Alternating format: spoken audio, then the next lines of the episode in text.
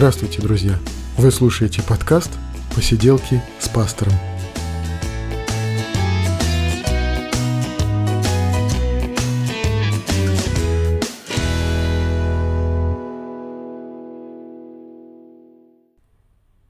Привет, друзья!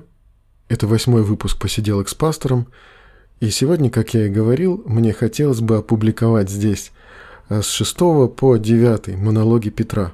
В предыдущем выпуске были первые пять, здесь продолжение и завершение этой истории. Э, я напомню, что речь идет об апостоле Петре, и я представил себе, как если бы этот человек ну, писал дневник или рассказывал просто о том, что с ним происходит. И тогда он делился бы своими сомнениями, своими поисками, и, возможно, это было бы особенно интересно для нас с вами, потому что вполне возможно, что его поиски и его сомнения очень близки для нас. То есть я представил себе этого человека в процессе, как формировалась его вера, как будто он делится тем, что происходит с ним в тот момент, тогда, когда он еще до конца не понимает, кто он, величайший или один из наиболее великих апостолов Христовых. Поэтому точно так же, как и в прошлом выпуске, здесь монологи, разделенные краткими музыкальными вставками. Желаю вам приятного прослушивания и представляю вам с 6 по 9 монологи Петра.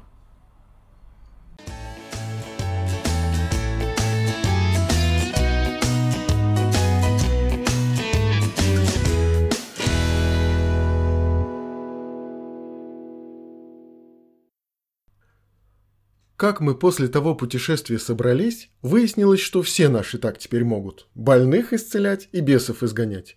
И каждому хочется еще эту силу испробовать и больше сделать. Но Иисус вдруг сказал, «Вижу я, что вам нужно отдохнуть». И увел нас на берег моря пустынный. Набрали мы еды с собой, расставили там палатки и стали жить, а заодно к Иисусу присматриваться. Кто же он все-таки? А он стал нас немножечко учить. Вот, думаю, странный. Нет, чтоб заранее нам все рассказать. А с другой стороны, может и прав он. Пока не попробуешь, все равно не поймешь. И вот еще. Оказывается, когда говорил он, что сатана с неба упал, то вовсе не шутил. И теперь мне он говорит как-то. Знаю, что ты хочешь с врагом сражаться. Но враг твой не римляне. А кто ж, говорю? Тот самый сатана, что с неба упал. Он и есть. Но я, говорит, даю вам власть наступать на всякую силу вражью. Дальше он не стал объяснять, может потом объяснит, а может и сам пойму, что он хотел сказать. Смотрели мы, как он живет, как молится, как ест. Вот особенно как молится, было удивительно смотреть. Я, конечно, тоже несколько молитв знаю, не совсем темный все-таки, но когда услышал, как он молится, то так и стоял с открытым ртом, даже «Аминь» не сказал. Бога он отцом называет. Равин наш, правда, тоже иногда говорит «отец наш», но Иисус всегда «отец мой». Потом говорит он очень уж просто, как будто это и не молитва вовсе, а так, разговор. Равин наш, тот умеет молиться. Он даже специально ездил куда-то риторику изучать. И молится солидно, основательно, долго и мудрено. Я так, похоже, не научусь. А как Иисус молится, я, наверное, и вообще не научусь. Чтоб так молиться, в Бога нужно верить по-другому, не так, как мы. А как это страшно даже подумать. Потому что все мы, если честно сказать, неверующие. И мы с Андреем, и Иаков наш, и Равин даже. Понимаем, что Бог есть, а вот верить, чтобы с Ним разговаривать, чтобы любить Бога всем сердцем, как об этом в Писании говорится, так, мне кажется, только Иисус один может. Но чем дольше Иисуса знаю, тем больше задумываюсь, что обязательно и мне нужно научиться так верить. И еще, думаю я, что без него я этому научиться не смогу. Он как-то по-особенному Бога знает. И Бог как-то по-особенному знает его. Вот что здесь еще важно. Не зря мне тогда так в лодке страшно стало.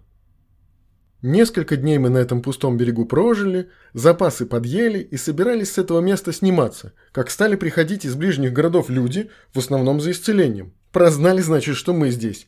И все больше их собирается. Иисус их учит, больных исцеляет, а ведь их же еще кормить надо.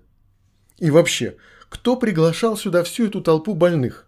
Пришли, называется, отдохнуть, ничего не скажешь. Что же это теперь, от народа вообще не скрыться? Везде, куда мы не пойдем, нас будут преследовать толпа больных, одержимых, фанатиков и вообще всяких странных личностей, которые почему-то к Иисусу тянутся. И ему будто доставляет удовольствие со всеми ими возиться. Мы говорим ему, распусти народ. Пусть по домам расходятся, пока еще дорогу видать, а тут голодные пойдут. А он говорит, вы их накормите. Вот здрасте, чем мы их накормим? Тут несколько тысяч собралось, а у нас у самих скоро в животах заурчит. Тем временем наши приводят пацаненка одного, торговца. У него пять хлебов, две рыбы. Покупаем все это и приносим к Иисусу. Вот все, что у нас есть, и нам-то самим не хватит слегка перекусить. Он разламывает и начинает нам передавать, чтобы мы раздавали. Да, а перед этим мы людей на земле рассадили. Мы разносим, а он нам все новые куски выдает. Опять разносим, снова раздает. Умаялись разносить на такую ораву. И ведь всех накормили, так что лишнее осталось. Как он это делал, конечно, интересно было, я посмотрел. Берет лепешку, тянет в две стороны, и в руках у него два куска размером с прежнюю лепешку. Я попробовал, у меня этот хлеб не тянется, крошится. Ну как же это? И на вкус, как обычный хлеб, но совсем свежий, только из печки. Это не просто уметь надо, это я уже не знаю. Теперь я уже даже так сильно не удивляюсь, когда Иисус творит чудеса. Я скорее удивлюсь, если он чего-то не сможет. Ха, действительно интересно, есть ли что-нибудь такое, чего он не может? Уже не представляю, что бы это могло быть. Эти люди, которых мы накормили, говорили между собой, что такой человек должен быть царем.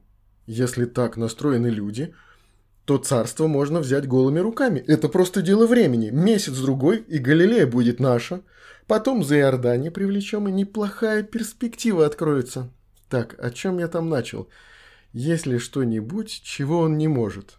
Хм, после хлеба уже не могу себе представить. Но ведь все-то может только один Бог. И опять-таки с нами. Как он чудеса творит, я не понимаю, пусть. Как он этому научился или всегда умел, не знаю. Ладно, но мы-то... Мы же ведь не учились точно ничему. У нас-то почему получалось? Только потому, что он сказал «я разрешаю». Ну, это уж слишком. И вот возвращаемся мы все вместе в город.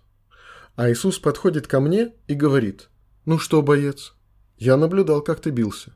Пока не очень у тебя получается. Ты пропустил несколько очень сильных ударов, почти смертельных. Ты будь, пожалуйста, поосторожней, враг уж очень коварен». Вот о чем это он, а?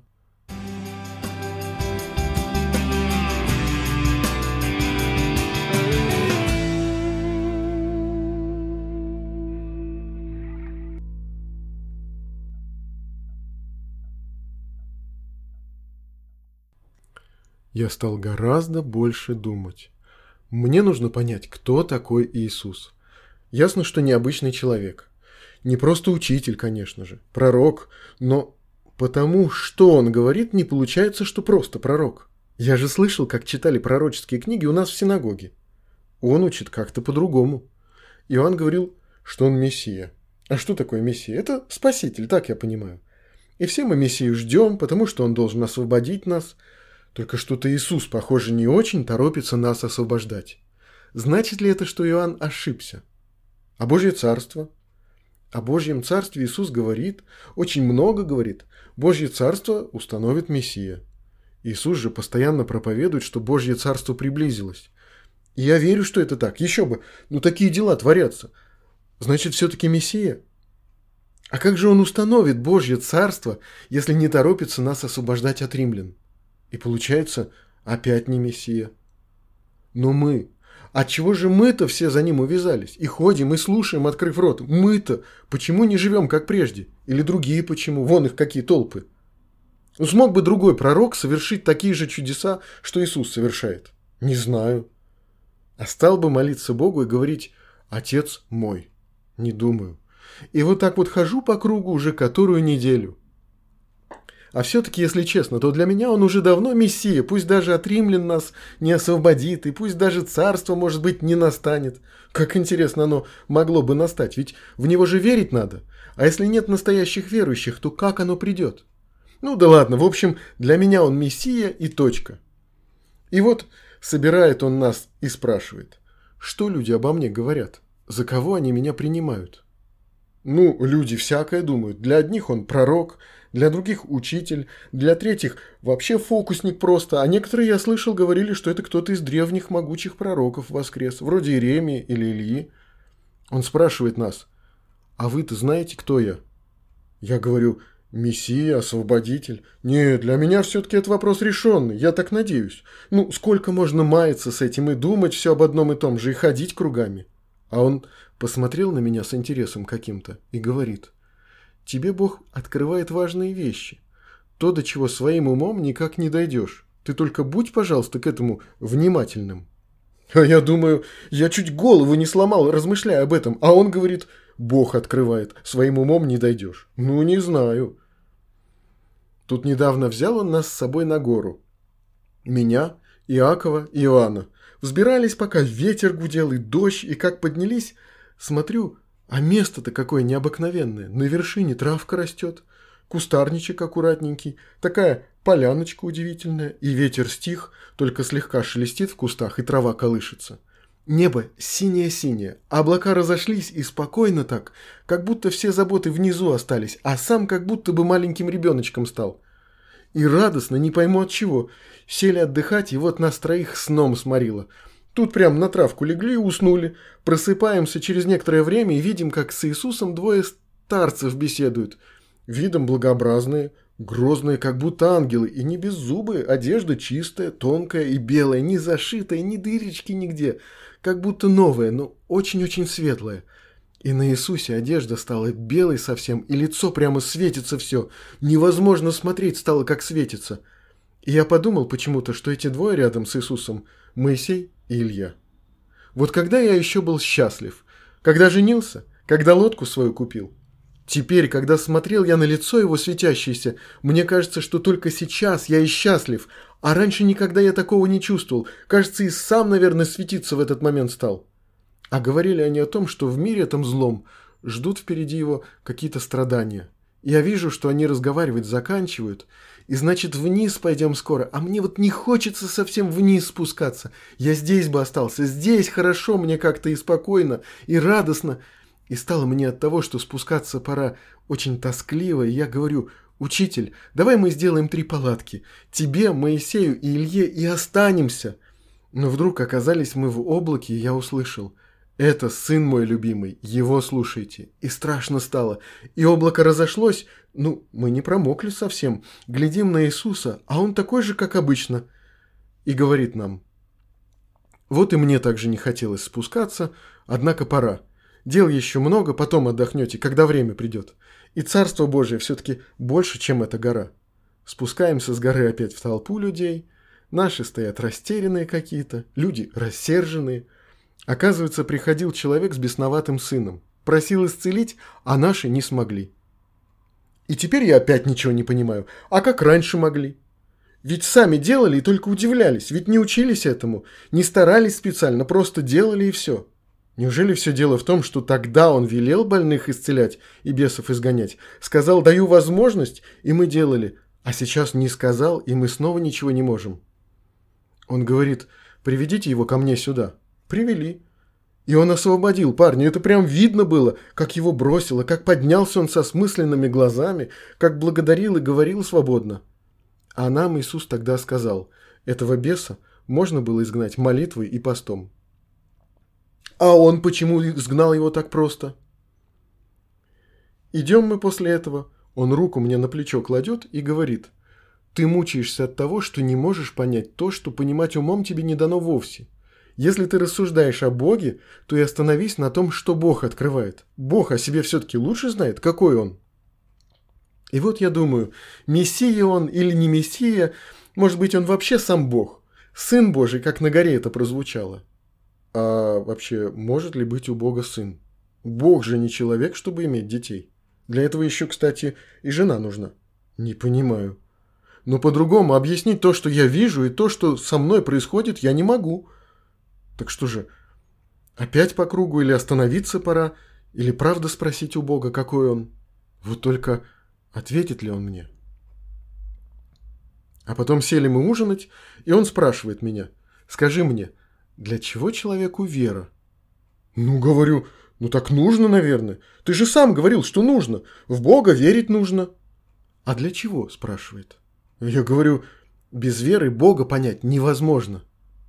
Сказал и сам думаю, что сказал. Может быть, это конец моим блужданиям по кругу? А может, начало только?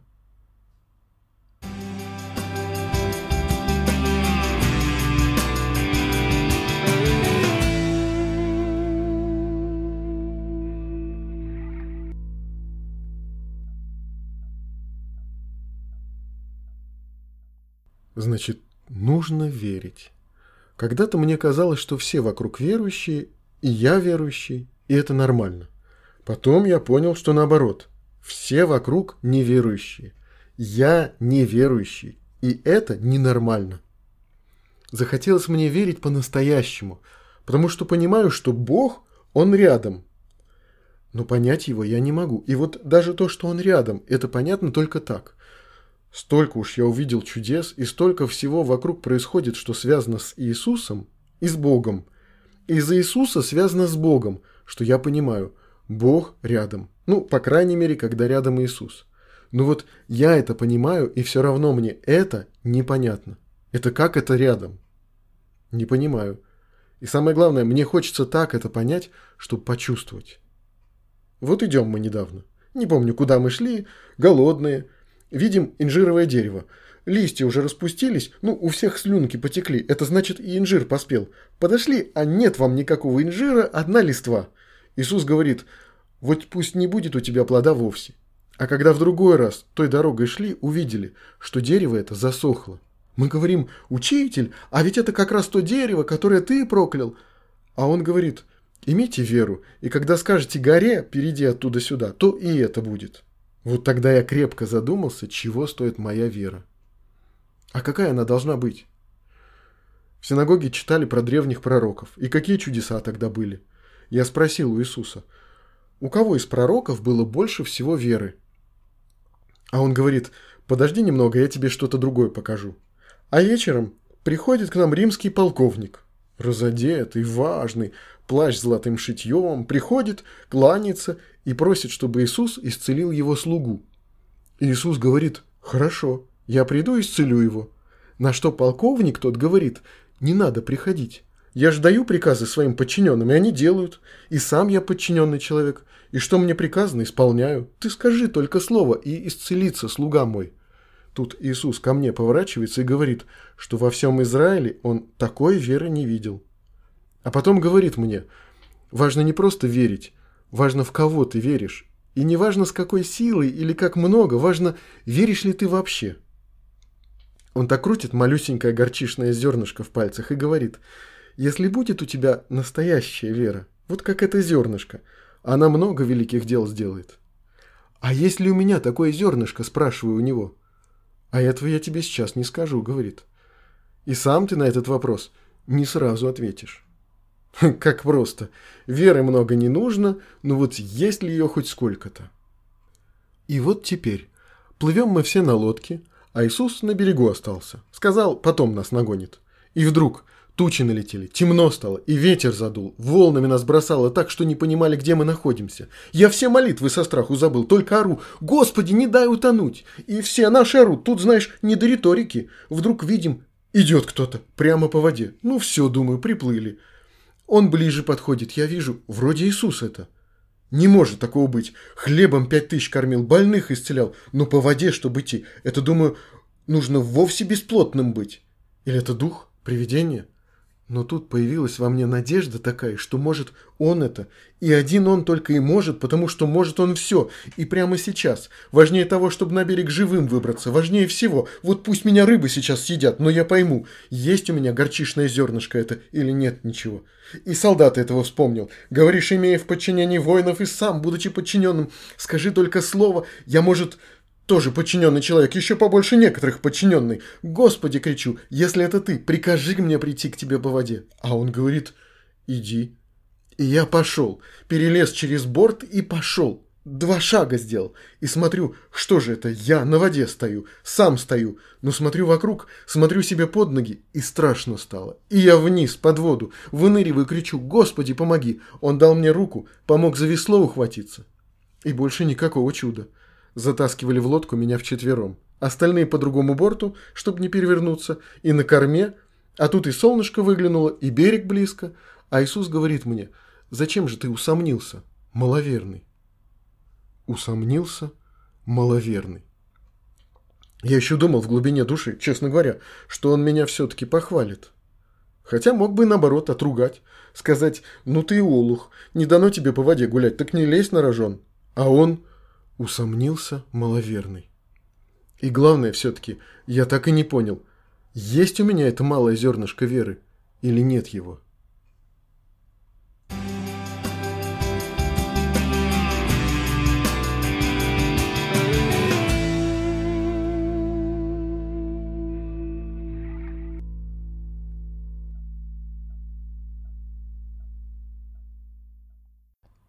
Переживаю я сильно. Он делает глупость. Иисус делает глупость. Я, конечно, понимаю, он человек ученый, и святой, и пророк, и даже больше. Но тут как ребенок. Я когда-нибудь ему скажу. Наберусь смелости и скажу. Он, конечно, ответит мне что-нибудь эдакое, над чем я потом неделю думать буду. И, конечно, сделает все по-своему. Он мессия, в этом я не сомневаюсь. В этом никто из наших не сомневается. Вот только как-то дела с установлением царства идут не очень. Они, прямо скажем, совсем никак не идут. Мы-то думали, придет Мессия, и тут начнется. И когда за Иисусом пошли, и своими глазами увидели, что Он творил, то, конечно, думали, ну, не за месяц, и, может быть, не за год, но заживем, как в древние времена. И мы, конечно, будем при Нем. И вот мы ходим за Ним уже скоро три года, как ходим. И что? Он поссорился со всеми. Один человек подходит к нему, говорит, «Учитель, я пойду за тобой, куда бы ты ни пошел». А Иисус ему, «У диких зверей есть норы и гнезда, а у меня и этого нет. Куда ты за мной пойдешь?» И он ушел. Богатый, респектабельный человек. Так он не один ушел, от нас каждый день так уходят. А однажды Иисус проповедовал и такое сказал, что толпа в несколько тысяч человек разбрелась в полнейшем расстройстве. Даже те, кто за исцелением пришел, и те ушли. Ну зачем? А он после собирает нас и говорит, не хотите ли и вы от меня уйти? Я сказал тогда за всех. Говорю, Господи, никуда мы от Тебя не уйдем. У Тебя слова вечной жизни. Это правда так. Но только половину из этих слов я не понимаю. Слова-то понятные все. Иисус говорит вообще просто. Но то, что складывается из этих слов, вот это непонятно. Фарисеев у нас сейчас все уважают. Ну, во-первых, они хранят старинные обычаи. А потом с ними ссориться себе дороже. Идет, например, человек по рынку в толпе. Вдруг смотришь, толпа расступится, а он уже на земле лежит с дырой в боку. Значит, насолил кому-то из этих. А Иисус, он же как будто специально их задирает. Постоянно. Эти ребята доведут любого, а тут он сам им проходу не дает. Вот, например, исцеляет в субботу – Начальник синагоги просто в ярости орет на людей. Есть в неделе шесть других дней, тогда и приходите для исцелений. А Иисус же, как будто специально, чтобы все видели, говорит однажды сухорукому, выйди на середину, протяни руку твою. А сам и пальцем не пошевелил, у того рука зашевелилась. Фарисеев тех аж колотит от злости, а он еще так спокойненько говорит, отец мой и сегодня чудеса творит, и я творю. Этим он их вообще добил. И так постоянно. Вы, говорит, принимаете Иоанна за пророка? А что он обо мне говорил? И, конечно, мне уже страшно. Вроде нас простой народ поддерживает, но уже хочется где-нибудь отсидеться, чтобы улеглась эта ненависть со стороны фарисеев, книжников, судукеев, священников, старейшин. И теперь, вместо того, чтобы провести Пасху у нас в Галилее, мы опять идем в Иерусалим. В открытую. Нет, это еще не все. Самое главное, это то, что он, кажется, знает, что погибнет. Он сам говорил. И... А... Ну а что же мы тогда будем делать? Когда он об этом вначале сказал, мы думали, что это притча, наверное, такая. Потом он еще об этом говорил. Ну, мы подумали, может, это в будущем, когда-нибудь. А сейчас-то что? Все начинается только. А потом он уже более определенно говорит – Сын человеческий, говорит, будет предан в руки человеческие, и оплюют его, и убьют, и на третий день воскреснет. Ну как такое может быть? Зачем вообще тогда все это было, если так может быть? И что тогда с нами будет? Да что уж про нас говорить, я даже, кажется, готов был бы вместо него во власть к язычникам на смерть. Только почему он так? Разве он не понимает, как всем нам нужен? Если смог он это болото всколыхнуть, то дальше-то, дальше-то кто сможет это дело продолжить? Да все пропадет и остановится без него, и будем все как прежде жить, ловить рыбу, только уже не хочется, как прежде. Жалко его. Ну не могу я просто так спокойно об этом думать. Вот все-таки пойду сейчас и поговорю с ним. Он думает, наверное, я бревно бесчувственное, если могу такие слова его просто так слушать. Как бы это начать? Надо по душам, аккуратненько. И не обидите, чтоб послушал все-таки, ведь так же ж нельзя. Господи, пожалей себя, будь милостив к себе, Господи.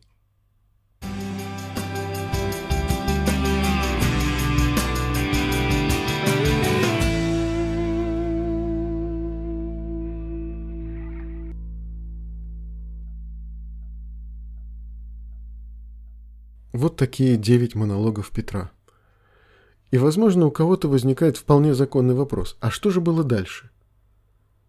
Но события, которые последуют дальше, по эмоциональному накалу столь сильны, что мне не передать тех чувств, тех ощущений, которые могли возникать у свидетеля смерти и воскресения Иисуса Христа, у участника рождения Евангельской церкви, у апостола Петра – и потому об этом лучше прочесть в Евангелиях.